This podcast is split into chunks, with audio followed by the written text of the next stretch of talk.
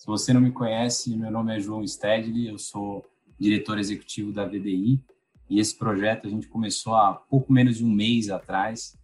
É, tivemos um feedback do mercado incrível, um número de visualizações totalmente fora do esperado, positivamente falando. Então a gente está extremamente feliz e, e, inclusive com um calendário fechado para mensalmente entrevistar as, os grandes protagonistas da engenharia industrial aqui no Brasil. E hoje a gente tem aqui comigo o Rogério Baldolf. Tudo bem, Rogério? Tudo bom, João? Como é que vai? Estou bem também, obrigado. E a gente vai tentar seguir ao máximo é, é, o horário e a pauta prevista para não estourar. Nosso limite é até às 7 horas. É, o grande objetivo aqui hoje é a gente bater um papo, tá? Então a gente vai excluir do nosso vocabulário essa palavra entrevista, porque não é a ideia. A ideia é bater um papo sobre inovação, sustentabilidade, Alemanha, industrialização, cultura. A gente vai falar bastante sobre cultura hoje e conversar um pouco para ver de que forma que vocês que nos assistem conseguem ter alguns insights de como aplicar na empresa, de, de como transformar algum processo, alguma parte cultural e conhecer um pouco mais do Rogério e da Schmetz, claro. Então, Rogério, antes da gente entrar nas perguntas de fato, eu queria que você contasse um pouco, até para localizar um pouco o nosso público, nem todo mundo te conhece, mas eu queria que você falasse um pouco sobre você. Quem que é Rogério Baldolf? Legal. Uh, primeiro, João, obrigado pela oportunidade de participar desse segundo episódio, né, com uma grande responsabilidade de manter o sucesso, né, que foi o primeiro. E é um prazer estar aqui com vocês e compartilhar com você e com o pessoal que está nos escutando uh, a experiência, a vivência que eu tive na Schmessel e nas outras empresas. Bom, eu sou casado, eh, pai de três filhos, uh, nasci em Porto Alegre, sou gaúcho, e falando de pessoalmente de mim, eu gosto de praticar esportes, eu gosto de ir à praia, eu gosto de viajar. Infelizmente agora não estamos podendo fazer isso, né? Mas o bom, o lado bom é que eu também gosto de ficar em casa e apreciar um bom vinho. Uh, minha característica, assim, eu sou uma pessoa mais analítica, gosto de resolver problemas, de encontrar soluções, né? Uh, não por acaso eu me formei uh, em engenharia eletrônica, né, em, em, Porto Alegre. E meu pai é engenheiro, meu tio é engenheiro, né? Acho que já vem no sangue um pouco isso. Inclusive meu tio foi professor na faculdade. Né? E eu fiz alguns estágios ainda durante a faculdade em Porto Alegre. Logo que eu terminei, eu me mudei para São Paulo e já fui, já vim para São Paulo para trabalhar na Crones, que é uma empresa alemã também, né? fabricantes de máquinas, equipamentos para embalagem e vazamento, né? E na Crones eu iniciei como engenheiro e fui tendo uma trajetória de carreira lá uh, pelas níveis da engenharia, até que por um, uma coincidência, não foi nada pensado, eu acabei indo para uma área comercial. E eu, então, uh, nos, nos, últimos oito anos, lá na, na Cronos, eu fui diretor comercial. E depois disso, então, eu vim para a Schmessa, né, já com essa posição né, de diretor superintendente, sou responsável, uh, estou responsável né, pela, pelo Brasil e América Latina, e venho desenvolvendo o trabalho na, na Schmessa desde então há 14 anos nesse nessa trajetória toda mais mais recente, né, como foi toda meio pautada na gestão de pessoas, né, me interessei muito e estudei muito uh, todas as áreas de desde história, psicologia, filosofia, uh, tudo para entender, né, as pessoas melhor, para entender esse comportamento e logicamente aplicar na gestão. Que legal, que legal, Rogério. Eu acho bem bacana você ter esse perfil um pouco mais analítico, que inclusive acabou entrando na área comercial, porque cada, cada pessoa que vem aqui no CLCast, e no fundo essa é a ideia, tem um perfil um pouco de diferente, né? Hum. apesar de cargos parecidos. Né? E eu acho que a riqueza da troca de ideias é justamente essa, de conhecer pessoas diferentes, com visões diferentes e vivências diferentes. Né?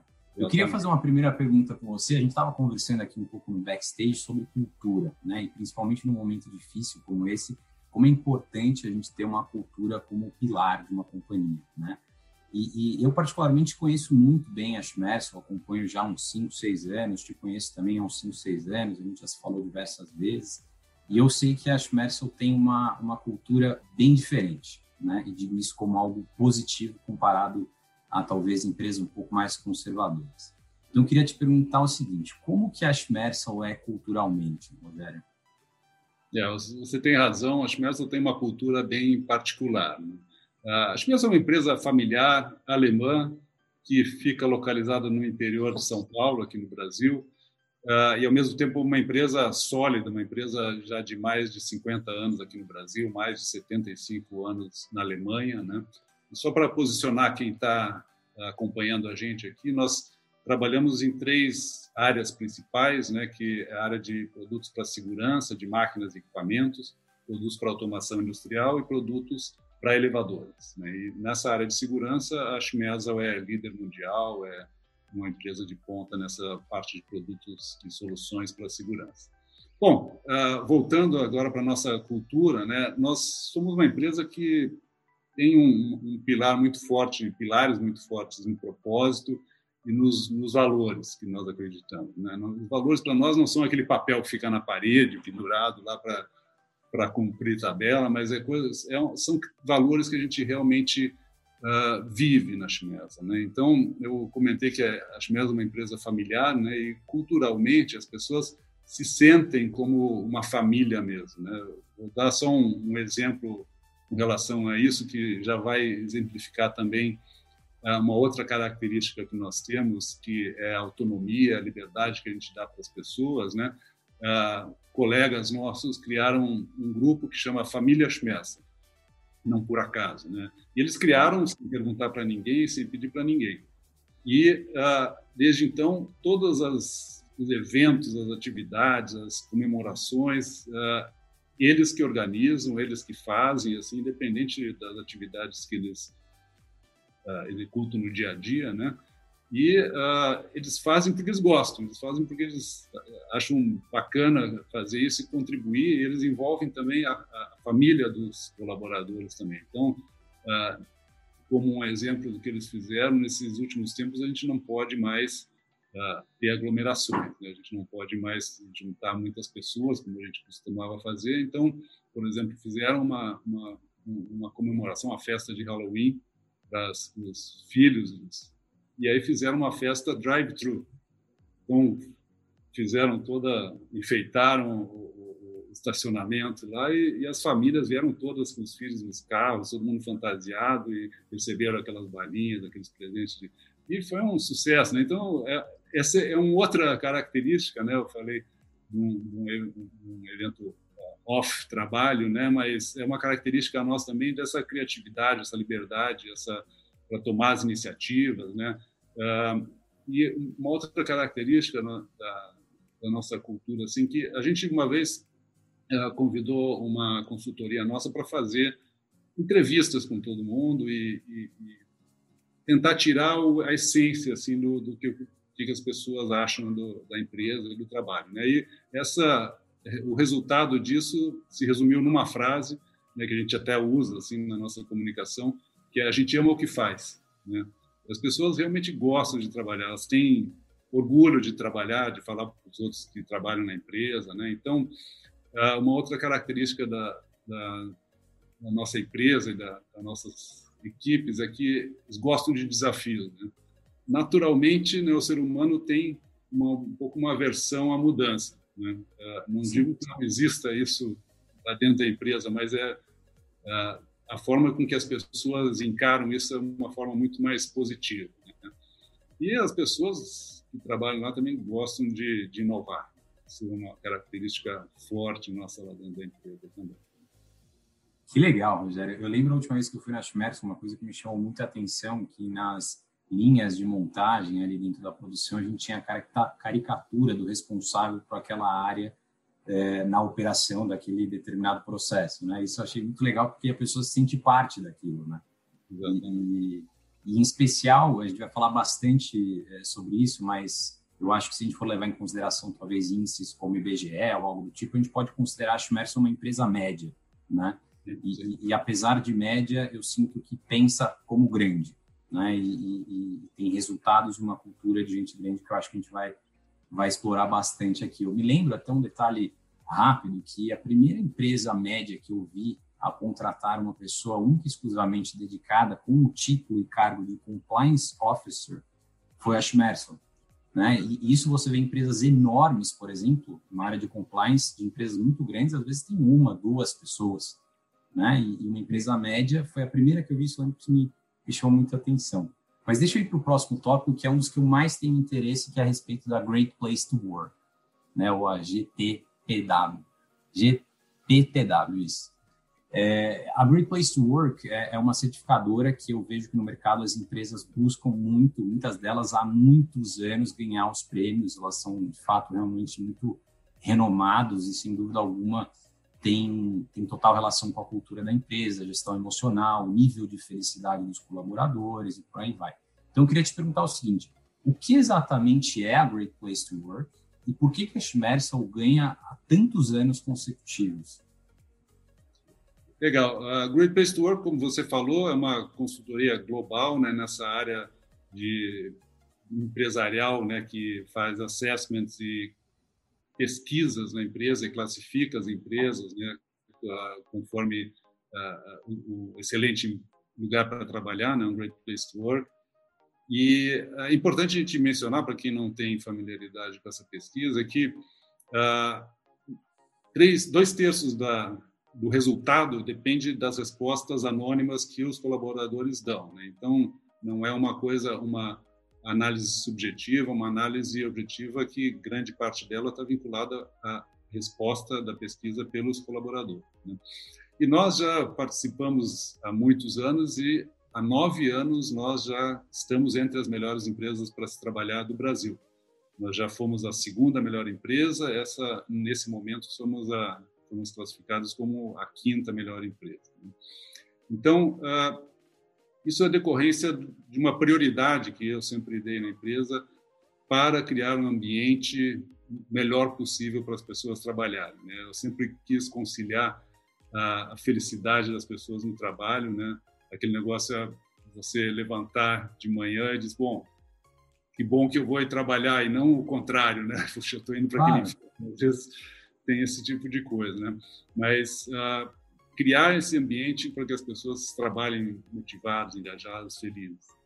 E o Great Place to Work ele dá para a gente as ferramentas, né, para a gente construir cada vez um ambiente melhor na empresa. Então, uh, além do, do, resultado em si, a gente recebe uma, uma análise, né, não, é uma análise individual, né, para a gente não ter nenhum, nenhum viés uh, e não identificar as pessoas, mas é uma análise geral né, que dá várias ferramentas para a gente desenvolver cada vez mais, cada vez melhor esse ambiente. Né? Então, a premiação em si, claro que a gente gosta, a gente fica orgulhoso né, da premiação, mas o importante realmente são essas oportunidades de melhoria que a gente uh, aproveita né, e a gente utiliza para melhorar o, o, nosso ambiente. Né? Além, além disso, eu acho que o Great Place to Work ele é um, uma, um instrumento bom para mostrar a Schmerzer para o mercado. Nosso negócio é B2B, né? nós não somos uma empresa conhecida assim no mercado todo, mas isso uh, é, um, é um atrativo, né? é, um, é um, um, um crédito que a gente tem uh, para a atração de, de talentos, né? para mostrar a empresa também para o mercado. Né?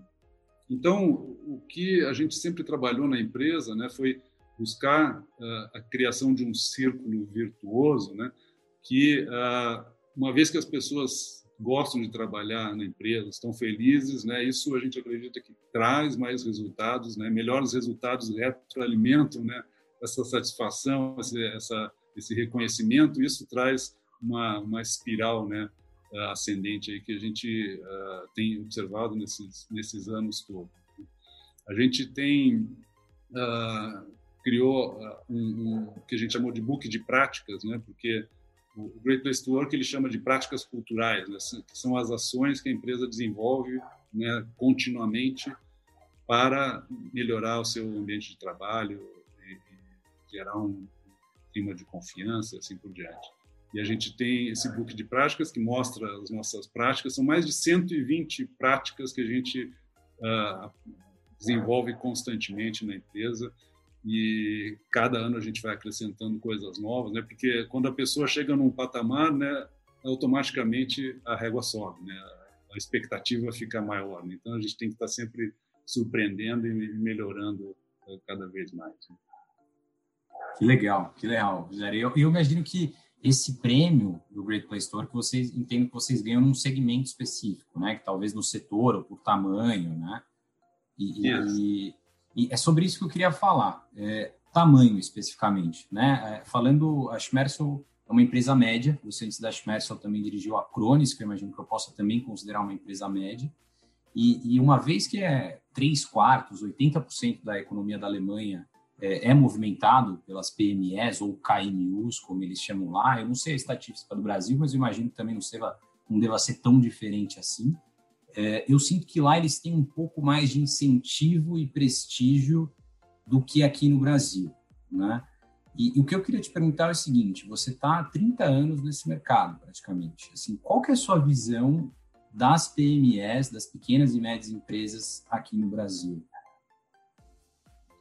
É, uh, você tem razão. Na Alemanha, realmente é, um, é a força do, que move é. o país, né? são as, as, pequenas e médias empresas.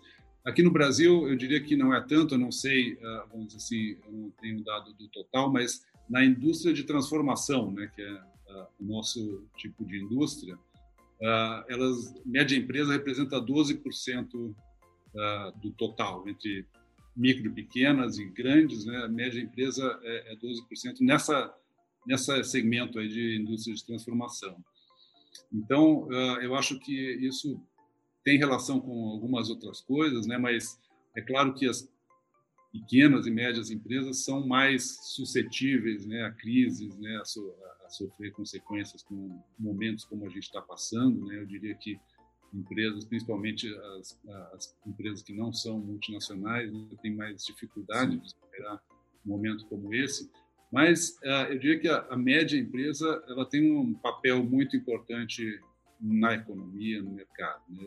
É, são empresas que têm um, dinamismo diferente, né? Empresas que se adaptam mais facilmente às necessidades. Né? A gente trabalha, a maioria das empresas médias trabalham em determinados nichos de mercado, né? onde grandes não estão atuando. Então, uh, esses nichos demandam que a gente seja muito esteja muito próximo do cliente, esteja, ah, vamos dizer assim, muito adequado às demandas desse cliente. Isso exige essa esse dinamismo, essa essa flexibilidade, né, que eu acho que eu, que eu vejo em muitas empresas uh, médias e nas pequenas também. Uh, e você sabe melhor que eu isso. Uh, no Brasil, espe especialmente aqui em São Paulo, né, tem muitas empresas de origem alemã médias, né, que trazem essa essa cultura de lá, essa essa força né, da, da, desse segmento da Alemanha. E o que eu tenho visto em todas as empresas, uh, as filiais alemãs aqui de empresas médias e grandes, é que uh, as empresas aqui no Brasil, as filiais não deixam nada a desejar em relação à tecnologia, estrutura, produtividade, né? Então, às vezes a gente eh, tem um pouco aquele complexo de vira-lata, assim, mas uh, tenho visto, né, é que as, as empresas aqui, especialmente essas empresas filiais de empresas alemãs aqui, elas não deixam nada a desejar e muitas ganham prêmios mundiais de produtividade, etc. Sem esquecer, é claro, das uh, excelentes exemplos de empresas nacionais que a gente tem aqui também super bem estruturadas. Legal, legal, Rogério. E, e, quando a gente fala de comércio, ou quando fala dessas pequenas e médias empresas, ou grandes empresas mesmo, mas desse mundo alemão, é, automaticamente as pessoas já vinculam com tecnologia alemã, com engenharia alemã. E eu queria te fazer uma pergunta em relação à engenharia. Né? É, é, talvez um dos principais problemas ou questões ou focos no Brasil é, é, é a capacitação de engenheiros, né? o relacionamento das, das empresas com faculdades, que eu vejo que não é tão redondo assim como na Alemanha, por exemplo, os cursos preparatórios, técnicos e por aí vai. Você consegue me falar, Rogério, assim, como, como que você vê a capacitação de engenheiros no Brasil? Ah, isso é um, é um, é um grande business da VDI, para falar a verdade. Né? A gente tem como missão global, é, como Associação de Engenheiros Brasil-Alemanha, capacitá-los. Né? Então, eu queria saber a sua, a sua visão sobre o assunto. Como que você vê essa capacitação de engenheiros no Brasil? É, na, nas últimas décadas, cresceu muito o número de engenheiros formados no Brasil, o número de faculdades, universidades, principalmente as privadas, né, que proliferaram bastante uh, aqui no Brasil, e hoje já são mais de 70% do, dos alunos de engenharia estão nessas universidades, faculdades privadas. Né? Uh, então, uh, eu acho que a gente está, talvez, atendendo essa demanda né, de de quantidades de engenheiros né, necessários para o Brasil crescer e se desenvolver, né? mas nem sempre né, a, a, a, qualidade do ensino é aquela que a gente gostaria. Né? Inclusive, a faculdade de, de ponta, né, vamos dizer, pegar uma muito reconhecida, assim como o ITA, por exemplo, que só assim, o, o, top né, da, do, do, daqueles alunos que ganharam todos os prêmios de ciência tudo na vida deles e, e que acabam entrando lá, eles estão perdendo muitos alunos para faculdades, universidades nos Estados Unidos e na Alemanha, na Europa em geral. E por quê? Porque lá eles têm incentivos, eles dão bolsas, eles querem atrair esses talentos, eles querem, eles investem muito mais no ensino. Eles... Então isso eu acho que uh, é um, uma coisa que a gente precisa desenvolver mais aqui no Brasil. Né? Mas, por outro lado, né, vamos falar do, do, lado que eu tenho visto que já tem avançado bastante. Né? Você falou que existe uma, um, um gap assim de uh, integração das universidades com as empresas. Né? Eu acho que isso existe muito fortemente, mas no sentido de que uh, de, de apoiar, de as universidades apoiarem tecnologia, desenvolvimento tecnológico e de inovação nas empresas. Então, isso a gente está muito atrás de, de outros países, a Alemanha, por exemplo. Né? Agora, por outro lado, uh, eu comparo um pouco uh, quando eu fiz engenharia e quando meu filho, que é engenheiro também, mais uma pessoa da família, meu filho mais velho, fez uh, engenharia de produção lá no campo. eu não tive contato nenhum com mercado, com empresas, com casos concretos, foi absolutamente 100% ah, acadêmico. Né? A, faculdade que ele fez agora recentemente ah, ah, já tem uma integração, vamos dizer assim, uma interação com as empresas, com o mercado muito melhor. Sem contar que eles têm um foco que não existia na minha época, pelo menos onde eu estudei, que é um, um lado mais voltado para a gestão também. Né? Porque o engenheiro não é só engenheiro, né? Engenheiro ele é talvez a profissão mais versátil que existe no mercado. Né? A gente vê engenheiro atuando em todas as áreas. Inclusive, o João, eu interessante um dado aí que só 41% dos engenheiros formados exercem a função típica de engenheiro. 60% quase está em outras áreas, né? Então isso é isso é muito interessante porque a, a engenharia, né, ela abre essa, esse leque de oportunidades aí, que também é uma coisa muito interessante. Né? Então, eu sou engenheiro, mas fazem, faz uh, eh, 20 tantos anos que eu não atuo como engenheiro. Né? E uh, na Schmerz, uh, eu acredito na seguinte, uh, na seguinte questão. A gente não, se a gente vai contratar um engenheiro, a coisa que menos importa para mim é onde ele se formou, se foi na faculdade, universidade A, B ou C. É claro que isso é importante, mas a gente dá um, uma atenção e um valor muito maior para soft skills que ele tem, comportamento, valores, atitudes, a adesão da pessoa com os valores nossos da empresa, como falei lá no começo. Né? Então, a parte técnica que eventualmente haja algum, alguma alguma deficiência, algum gap, isso a gente ensina, né? mas a gente busca pessoas com essas características. Né? Então, se existe alguma deficiência, vamos dizer assim, alguma coisa que a universidade, a faculdade não proveu, a gente faz isso dentro da empresa. Capacita dentro de casa mesmo, é legal, legal. Sabe um, um outro problema que, que a gente vê muito recorrente aqui na VDI, que não necessariamente é um problema, mas estava falando do ITA, por exemplo, que é uma super faculdade de, de, de.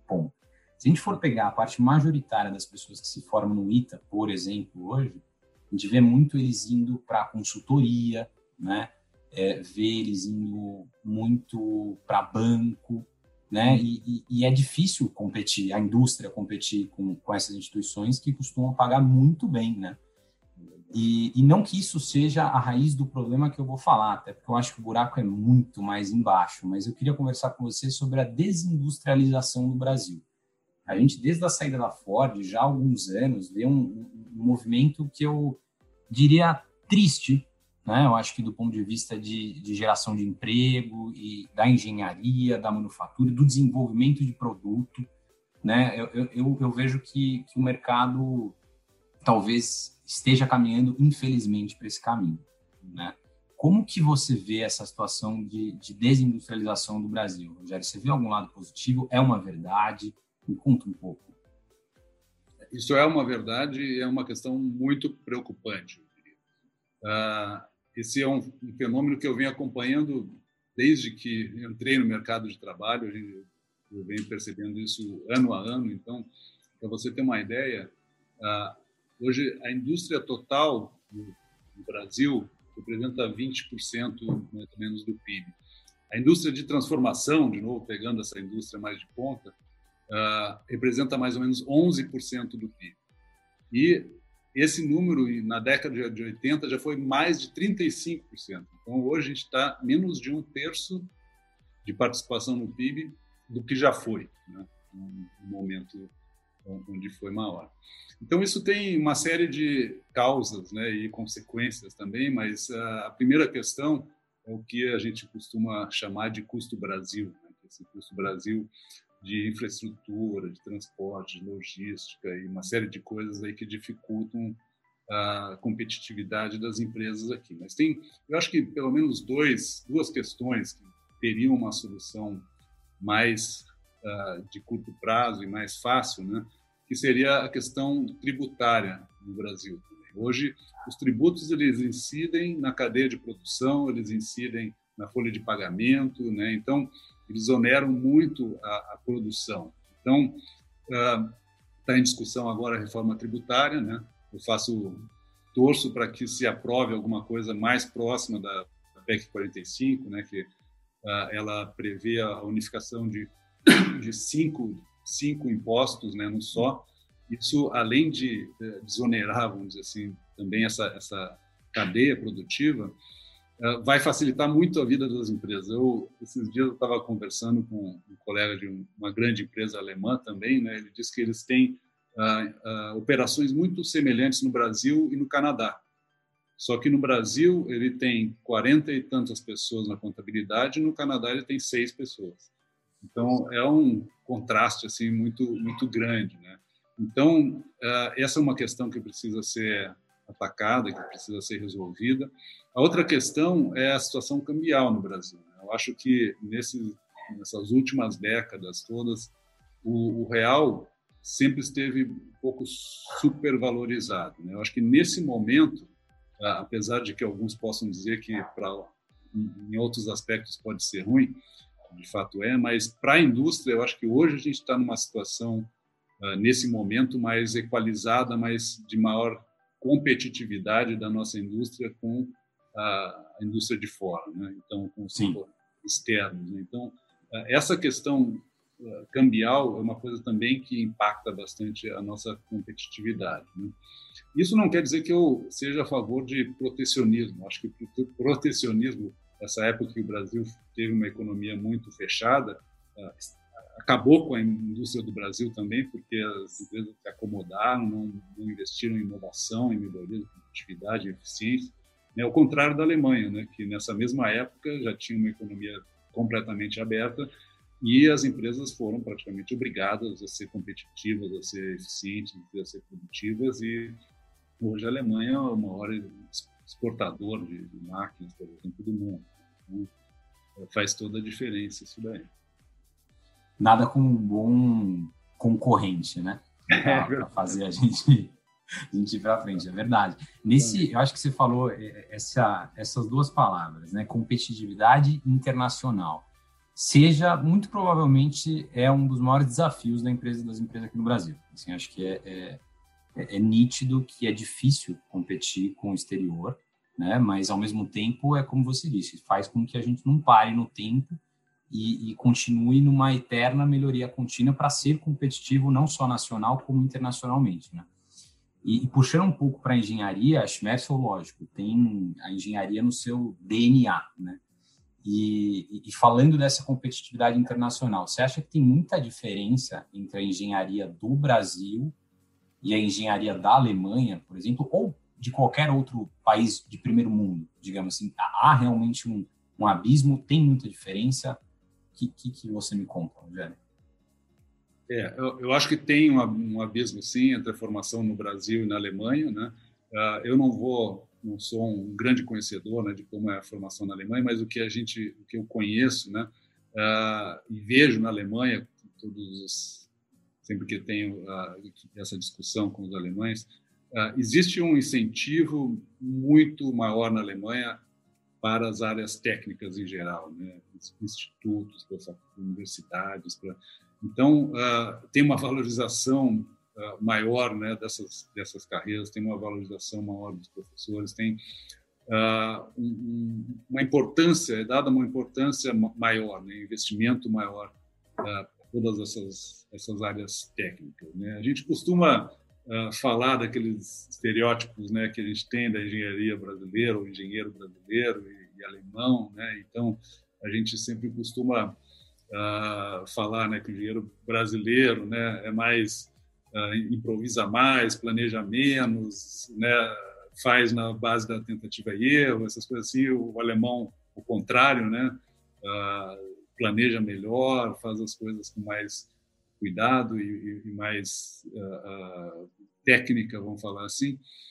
Mas eu acho que são isso mais características uh, culturais, né, do que de ensino, mas não por isso, não por isso a, as universidades não deveriam também abordar esses aspectos aqui no Brasil, por exemplo, né, de, dessas questões todas de planejamento, essas questões todas de como você uh, fazer, as, uh, desenvolver os projetos, assim por diante, né? Mas eu diria que uh, nós precisamos um pouco de cada característica, né? Eu acho que é cada um tem a ganhar com, com isso. A gente tem alguns exemplos de engenheiros expatriados, né? E eu vejo isso em inúmeras empresas, assim, com matrizes na Alemanha, que os engenheiros, os profissionais vão trabalhar na Alemanha e tem um sucesso muito grande, né? Tem uma aceitação muito grande, tem uh, se dão muito bem lá, né? Porque Sim justamente eles levam esse complemento né, que falta para eles, para ser mais ousado, ter mais iniciativa, ter mais uh, essa característica assim, que a gente deve falar. É, e, e, são, são realmente perfis complementares, né? Tanto é que, historicamente, a Alemanha é um dos maiores parceiros do Brasil há centenas de anos, né? Então, é, é, é, eu, eu, eu acho que é legal a gente comentar um pouco, Rogério, e até Diz, antes, a gente teve uma vez um projeto que a gente fez aqui na VDI, chamava iConnect. A gente fez um intercâmbio de estudantes entre o Brasil e a Alemanha para que eles se desenvolvessem juntos um projeto intercultural. Né? E ficou extremamente nítido como na hora de dar ideias, por exemplo, os brasileiros eles se destacavam pela criatividade, pela ousadia, por pensar alto, né? Aquela história do moonshot que a gente estava conversando. Tá. É, mas na hora de planejamento, analisar, colocar dados, é, é, o perfil do alemão ele é muito mais é, é, analítico né, do que no brasileiro. E eu acho que são complementares, né? São complementares e, e, no fundo reflete esse grande cenário de diversidade que a gente está vivendo, né? É um dos temas da década, especialmente nos últimos cinco, seis anos. O mercado, independente de tamanho, de segmento, vem falando muito disso né? E não só diversidade, eu acho que se eu tivesse que elencar um outro tema da década também é a tal da indústria 4.0, que a gente tanto fala, né? A quarta revolução industrial, por assim dizer. É, eu queria te perguntar o seguinte: é, o, que, que realmente é a indústria 4.0, na sua visão? Né? Talvez até desmistificando um pouco esse conceito, né? É, e, e, de que forma que a Schmersel tá, se enquadra ou se posiciona em relação ao tema e qual é a sua visão? É, eu acho que existe uma certa confusão nesse tema da indústria 4.0. Né? Hoje eu vejo todas as empresas querendo surfar essa onda da indústria é. 4.0 e eles apresentam soluções como sendo soluções da indústria 4.0, que são soluções que já são aplicadas há 30 anos no mercado. E eu tenho visto isso aí demais. Né? Então, eu acho que a primeira coisa, é isso que você falou, a gente teria, tem que colocar claro o que, que é a indústria 4.0. Né?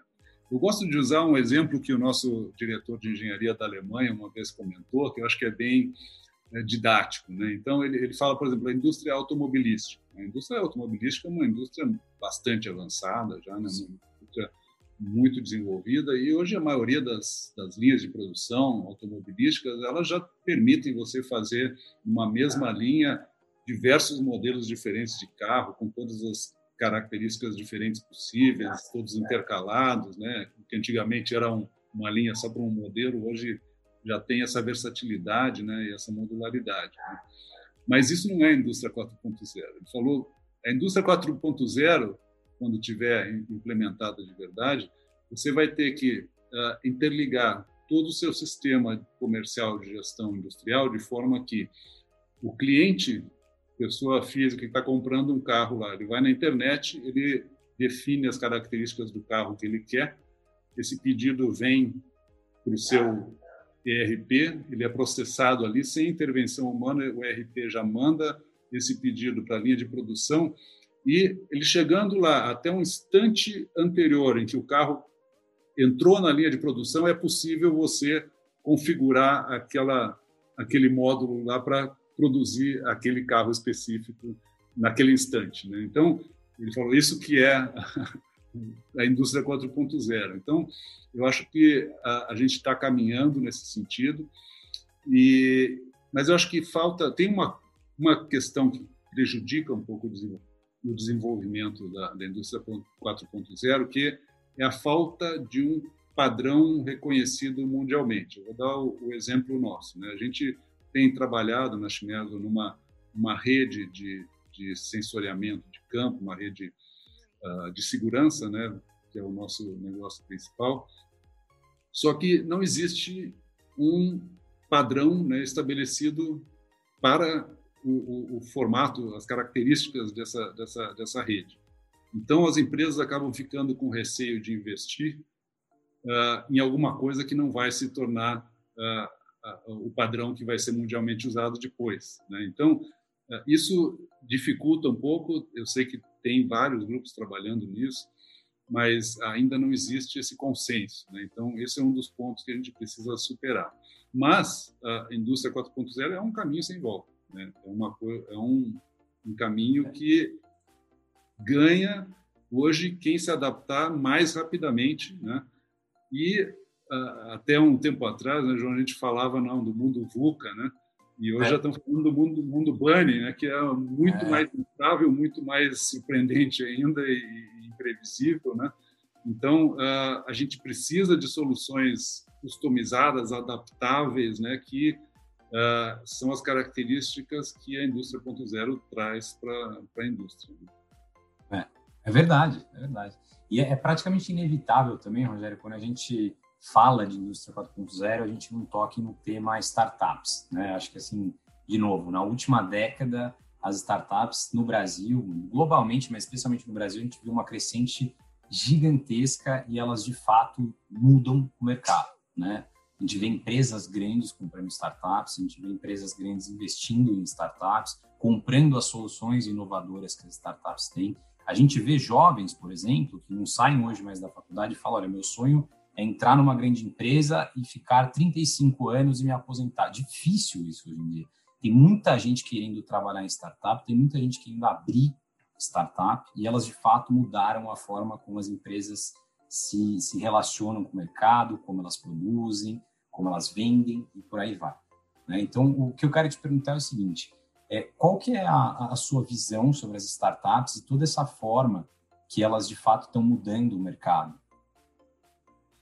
É, meu filho trabalha numa startup, filho do meio. Pois é. E é impressionante como as coisas são dinâmicas, né? Como as coisas acontecem rapidamente numa startup. Né? As startups elas vieram para resolver o que as empresas convencionais não conseguem resolver ou inovar. Né? Então, uh, isso é interessante porque uh, eu tive numa, recentemente uma palestra de um diretor uh, do Google, né? E nosso conceito do Google é benchmark em inovação, uma empresa mega inovadora, né? E o que ele comentou foi o seguinte: o Google perdeu a capacidade de fazer inovações disruptivas. Todas, todas não, a maioria das inovações dos últimos anos da Google foram feitas através de aquisições de startups. Então, Waze, YouTube e várias outras, não foi nada desenvolvido dentro do Google. Foi tudo, então, comprado de outras startups né, que já estavam à frente né, da, da própria Google. Né? Então, uh, startups, se a gente pensar em inovação disruptiva, a gente vai estar vinculando isso com startup. Né? Eu acho que o segredo do sucesso das startups, uma é que elas não têm obstáculos, elas não têm essa estrutura rígida que as empresas mais tradicionais têm. É, essa burocracia, né? Uh, eles são têm um comprometimento muito grande, né? Principalmente no começo, né? Com poucas pessoas que trabalham e uh, nesse início, principalmente, né? Uh, eles têm que fazer dar certo. Né? Qualquer empreendimento que inicia assim do, do, zero, eles têm, têm uma taxa de mortalidade né? muito grande, né? Então sim, sim. eles em essa determinação, esse, essa, esse comprometimento né, para fazer que a, que a coisa dê certo. Né? E a gente, como Schmerz, a gente está de olho, está muito uh, atento com relação a isso. A gente já teve algumas experiências. A gente fez um desafio para startups, tivemos mais de 20, quase 20 empresas fazendo um pitch para a gente, né, mostrando seu, suas soluções, etc.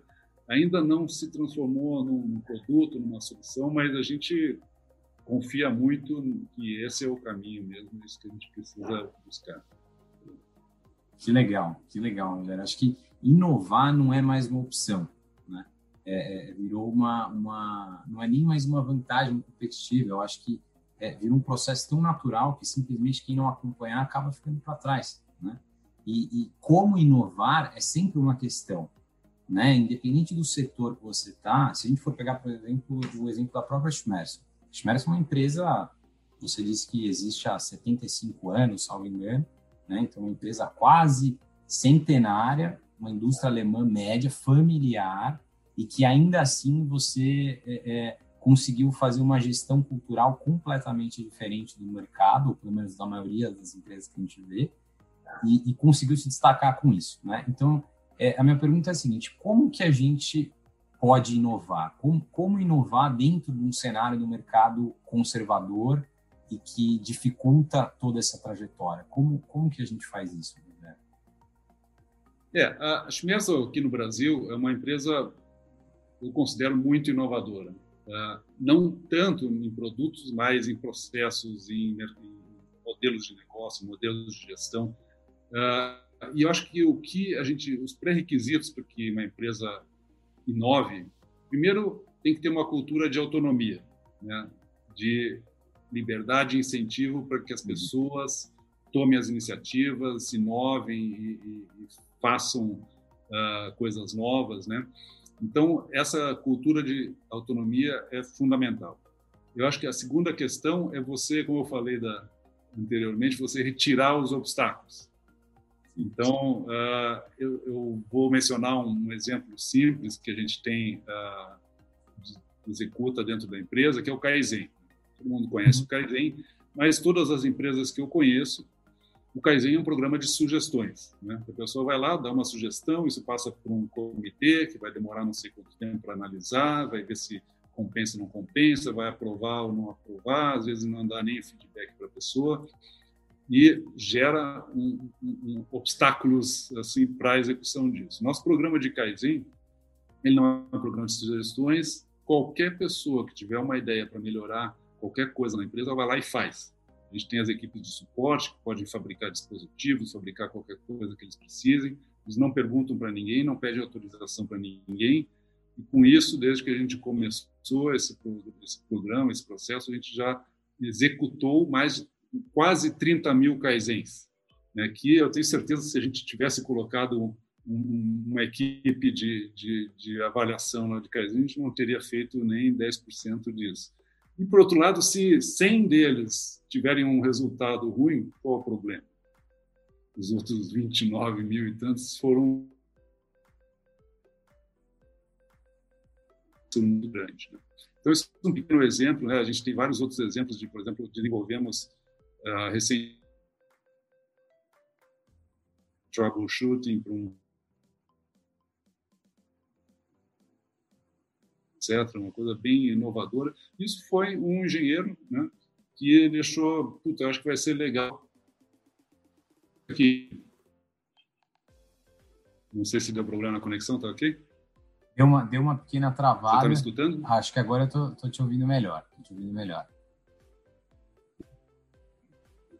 Ele perguntou para mim, desenvolveu por conta própria e, e hoje é um, uma aceitação muito grande esse produto no mercado e inclusive a, a Alemanha elogiou bastante, gostou muito. Então, vamos dizer assim, essa questão da, da autonomia de você retirar esses obstáculos. Né? Ah, uma outra coisa que você tem que criar dentro da empresa é uma cultura de tolerância ao erro. Né? Só erra quem tenta fazer diferente, quem tenta fazer novo. Né? Quem faz tudo igual, a tendência é não errar. Então, você tem que ter essa cultura criada na empresa. E uh, uma outra questão que a gente tem que a gente começou nos últimos anos agora a, a fazer é a questão da cocriação. Né? Você envolver os clientes no desenvolvimento de novos produtos, novas soluções. Então, a gente tem feito isso. O cliente participa do desenvolvimento, participa dos testes, sugere melhorias. Uh, então, no fim das contas, você tem um produto feito a N mãos, né, que você tem o comprometimento do cliente, né, ele sente, se sente dono daquilo, e a chance de, de ter uma aceitação no mercado aumenta exponencialmente. Né? E então a gente tem aqui no Brasil uma, uma série de exemplos, né, de uh, inovações que a gente uh, ou soluções que a gente exportou para o resto do mundo uh, dentro do grupo. Né? Então, por exemplo, mais de 10 anos a gente implementou o Lean. O Lean não é novidade para ninguém, mas a, a, a aplicação do Lean no nosso negócio foi uh, um desenvolvimento aqui. Hoje, todas as fábricas do grupo têm esse mesmo conceito uh, lá fora. A gente desenvolveu um outro modelo que é o SVM, que a gente chama, o Schmersel Visual Management, que uh, consiste em você ter uma gestão visual em todas, maioria das áreas da empresa, com monitores onde você tem uh, em tempo real todos os dados da, da, produção, da situação, das vendas, etc. E isso também a gente acabou exportando para a matriz lá na Alemanha. Né? E também novos modelos de negócios, de serviços, de soluções, etc., que hoje estão sendo aplicados também uh, no mundo inteiro. Não sei se eu vou ter tempo de explicar, mas a gente, agora tem, na, tem, tem. na, virada desse ano, como é que está o tempo nosso? Está tranquilo, estamos Na virada desse ano, a gente... Então, tá bom a gente uh, introduziu um novo modelo de gestão totalmente disruptivo também aqui no Brasil, uh, que ele deriva do seguinte: todas as empresas trabalham por processos, né? e todas as empresas, a maioria das empresas tem os departamentos transversais a esses processos. E a gente fez análises né, no desenvolvimento de produtos. Isso uh, interessa muito para quem é engenheiro. Então, uh, um produto que levou, por exemplo, 12 meses para ser desenvolvido. No fim das contas, o trabalho de engenharia no computador, né, antigamente diria na prancheta, né, uh, ele foi de duas semanas, mas a gente levou um ano, porque uh, onde que estão os entraves? Nas interfaces dos diversos departamentos. Né? Então, desenvolver, desenvolver um conceito, aí manda para um outro departamento montar o protótipo, aí manda para outro departamento fazer o teste, manda para de volta para a engenharia, depois manda para qualidade, manda e, e, todas essas passagens assim, todo o fluxo, cada uma leva um mês, demora dois meses, porque as prioridades em cada departamento não são as mesmas. Né? Eles estão no dia a dia, né? E, e não existe essa, esse alinhamento. Então, o que, que a gente fez? A gente, hoje na Schmesa, a gente não tem mais departamento de engenharia, departamento de planejamento, de compras, de vendas, de produção, de gerência de produto. Ah, então, a gente transformou esses departamentos em núcleos. E cada núcleo ele pega, do início até o fim, toda a cadeia de valor. Então, esses núcleos são separados por, por tipo de negócio, tipo de produto. Então, é, é interessante a gente ver quando a gente, ainda no começo do ano, podia ter um pouco mais de gente na empresa, ah, toda a equipe que passou, esses núcleos que passaram até sentar juntos no mesmo local, né? Ah, pessoal de vendas com planejamento, com compra, com engenharia, com gestão de produto, com o cara da assistência técnica, do pós-vendas, que traz a experiência do cliente, todo mundo discutindo um conceito e desenvolvendo o projeto, tudo num modelo ágil, né, com ferramentas do Scrum e, e assim por diante. Então, isso resultou um salto de produtividade que a gente já conseguiu ver agora nesse primeiro trimestre uh, de, de, de experiência com isso, muito significativo. Né? Foi uma experiência que também agora já, eu já fiz cinco apresentações para o board da empresa no mundo inteiro, por todas as filiais. Eles estão super interessados também para levar esse conceito aí para as outras unidades do grupo. Puta, que legal, Rogério. Inclusive, a gente estava falando agora, né? A ideia óbvia do seu cast é a gente fazer isso aqui em estúdio, né? Infelizmente, o, o, atual, atual cenário é, é, de, da saúde global não nos permite fazê-lo, em especial no Brasil. Mas é, já fica o convite, então, para talvez no segundo semestre, assim, um pouco otimista, quem sabe no ano que vem você voltar para contar para a gente e apresentar isso, né? Acho que é, faz total sentido você é, é, fazer essa, esse compartilhamento de conhecimento. Eu sei que você gosta de fazer isso e quem sabe nossos associados também podem aproveitar para terem insights, para entenderem o modelo de gestão disruptivo, inovador. Eu, particularmente, nunca tinha ouvido falar nisso, né? Eu sei que ainda é cedo, talvez, para você ter uma super apresentação com mega KPIs ou, ou seja lá o que for, mas daqui a um tempinho já não mais. Então, fico feliz que esteja dando certo. Eu, particularmente, sou fã de, de desse tipo de gestão um pouco mais ousada, né? E, e, e fico muito feliz que, que esteja refletindo tanto no desempenho interno quanto externo, externo também em termos de vendas, né? É, a gente, a Schmerzel vem já há alguns anos muito bem no mercado e, e, você tocou um ponto interessante lá atrás, que é você trazer o seu próprio cliente para te ajudar a desenvolver o produto ou soluções, né? E o que eu escuto hoje muito no mercado, a gente fala assim, ah, é, eu, eu, eu gosto de escutar o meu cliente para então adequar o meu serviço para supri-lo na necessidade que ele tem, na dor dele, né? Isso é o que a gente escuta de venda. O que não é errado, mas eu acho que está um pouquinho ultrapassado. Acho que esse foco no cliente a gente pode substituir, ou pelo menos gosta de substituir, por obsessão com o cliente. Né? É, será que o que você faz hoje, daqui a cinco anos, também vai solucionar o problema dos seus clientes? O que você acha de trazer ele para dentro, para junto, desenvolver uma solução em conjunto, por exemplo? Né? Acho que faz muito mais sentido.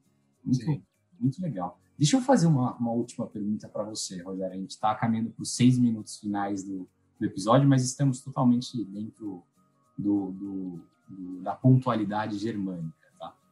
É, eu vejo é, você é, com uma presença muito forte, assim, em especial no mercado alemão. Né? Eu imagino que a Schmessel tenha diversas, dezenas de clientes alemães. Vejo você na diretoria da Câmara Alemã, você também é super próximo da VDI, você tem essa presença institucional muito forte. Né? E, e parafraseando uma grande inspiração para mim, que é o Max Geringer, né? ex-apresentador fantástico, foi presidente da Pepsi e tal, ele fala o seguinte: é, por mais que eu tenha é, percorrido dentro de uma organização todo um caminho até chegar ao topo, tenha ido driblando e tenha visto pessoas ao meu lado fazerem esse caminho junto comigo, para mim nunca ficou absolutamente claro como isso era feito, né? Mas o que ele tinha certeza absoluta é que as pessoas essencialmente técnicas, e volta naquilo lá que a gente estava falando, chegavam no máximo a gerente. E as pessoas que tinham inteligência política e habilidade de fazer networking, elas viravam, sim, os diretores, os vice-presidentes, os presidentes das companhias, né? Então, eu queria que você comentasse um pouco para mim, Rogério, até é, é, para a gente refletir isso para os engenheiros jovens que nos ouvem. Né? Não tem problema nenhum você querer ser um gerente. Isso é perfeitamente aceitável.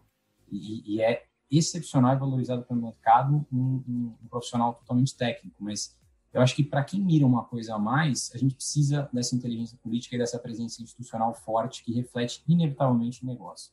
Né? Me conta um pouco dessa sua percepção E se você puder passar uma mensagem para esses engenheiros, eu, eu gostaria de ouvir também.